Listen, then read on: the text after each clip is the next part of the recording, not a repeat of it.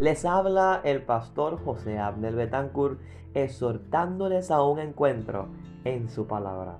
En algunos momentos todos hemos tenido que regresar al principio. Las razones pueden haber sido muchas, pero no hay nada malo con regresar y comenzar de cero. A continuación, sigamos a Noemí y a Ruth en su viaje de retorno a Belén. Bienvenidos, un abrazo grande en el Señor a todos los que se están conectando a este segmento en las diferentes plataformas. Estamos trabajando el libro de Ruth, capítulo 1, verso 19. Ha sido un viaje difícil, agotador y lleno de incertidumbre. Noemí y Ruth juntas en el dolor y unidas por el mismo camino. Luego de 10 años se acercan a Belén. Algunas cosas han cambiado, pero Belén sigue siendo una ciudad pequeña, con poco valor o importancia, aunque esto cambiaría, pues tendría un lugar asegurado en la historia del cristianismo. Noemí y Ruth entran a Belén. Este fue el lugar donde había hambre y necesidad, y qué sorpresa se llevó Noemí cuando ésta hace 10 años atrás había dejado junto a su esposo y hijo este lugar por la escasez, ahora regresa y Belén sigue estando allí y sus habitantes también. El pueblo se había vuelto a Dios y es y él les había dado pan y les había prosperado. Pero a pesar de la gente que allí vive, no pueden pasar inadvertidas y rápidamente las reconocen. Belén es un pueblo pequeño, así que todos sabemos lo que ocurre en comunidades pequeñas. Todo el mundo se conoce y todo el mundo sabe algo. La noticia del regreso de Noemí corren, como decimos, como pólvora, que quiere decir de forma rápida. Y el texto nos revela y dice que la ciudad se conmovió por causa de ellas y decían, ¿no es esta Noemí? Oiga, estar en la boca de todos cuando hemos tenido algún logro se siente bien. Pero cuando vivimos una tragedia, un fracaso o no tenemos los resultados que esperábamos, no es cosa fácil. Creo que hubo gente que fue solidaria para el momento que éstas vivían, pero también creo que siempre hay personas que hablan de más, que no tienen censura, sin disculpar ni las faltas más leves y que hablan mal de los demás y de sus acciones. Así que podemos imaginar este momento de regreso a Belén.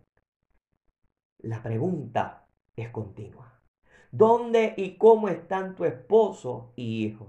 La respuesta de Noemí es, no me llamen más Noemí, llamadme Mara, porque en gran amargura me ha puesto el Todopoderoso.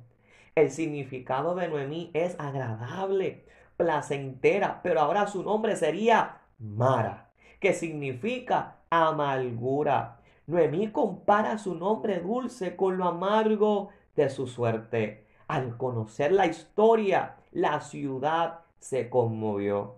Noemí continúa mostrando su corazón pero también sus pensamientos con todo lo ocurrido. Ella pensaba que todo lo acontecido era un castigo de Dios. Es fácil atribuir la desgracia de la vida y echar culpa a Dios. Noemí representa a una mujer sincera y creyente y revela la vulnerable práctica de echar la culpa a Dios por aquellos acontecimientos que nos alejan, causan muerte o perjudican a algunos frente a los cuales la humanidad no puede hacer nada. Como hablábamos en un segmento anterior, tales eventos no proceden directamente de Dios, sino son el resultado del castigo que pesa sobre los seres humanos por el pecado original o el fruto de la carne cuando decidimos seguir nuestros propios caminos.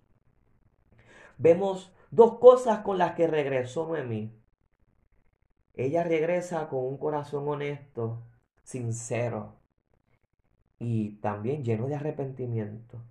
La honestidad significa no tengo nada que esconder. Noemí le dijo a los de habitantes de Belén que su tiempo lejos de Israel, su tiempo lejos de Dios, no había sido agradable, sino amargo. No le había ido bien muestra su honestidad y ella deseaba poder estar bien de nuevo y para esto sabía que tendría que regresar. Las cosas han sido terribles y la respuesta de Noemí es, no puedo seguir lejos de Dios y no tengo que acercarme a Él. Noemí manifiesta un corazón lleno de arrepentimiento, al igual que, eh, que el hijo pródigo cuando dejó la casa de su padre para gastar toda la herencia y cayó tan profundo que llegó a desear la comida de los cerdos. Pero dice el texto, pero volviendo en sí dijo, ¿cuántos jornaleros en la casa de mi padre tienen abundancia de pan y yo aquí parezco de hambre.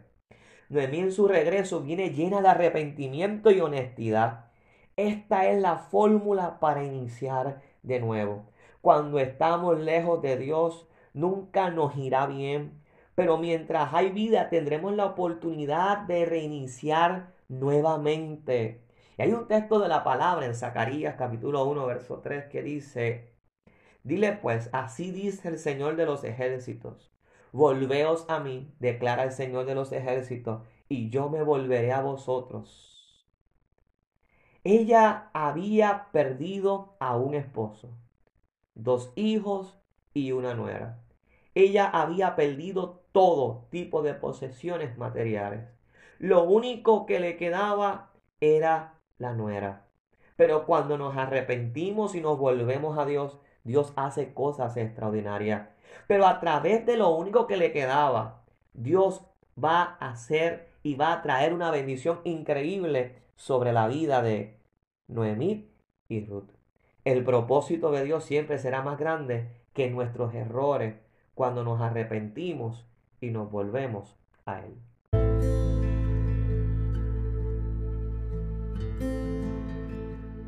Hasta aquí llegamos al final de este segmento. Gracias a todos aquellos que nos han escrito dejándonos saber que han sido de bendición estas reflexiones que hemos compartido con ustedes. Para más contenido, búscanos a través de las redes sociales bajo José Abdel Betancourt. Si este segmento ha sido de edificación a tu vida, escríbenos y comparte para que cada persona tenga un encuentro en su palabra. Hasta la próxima. Que Dios te bendiga siempre.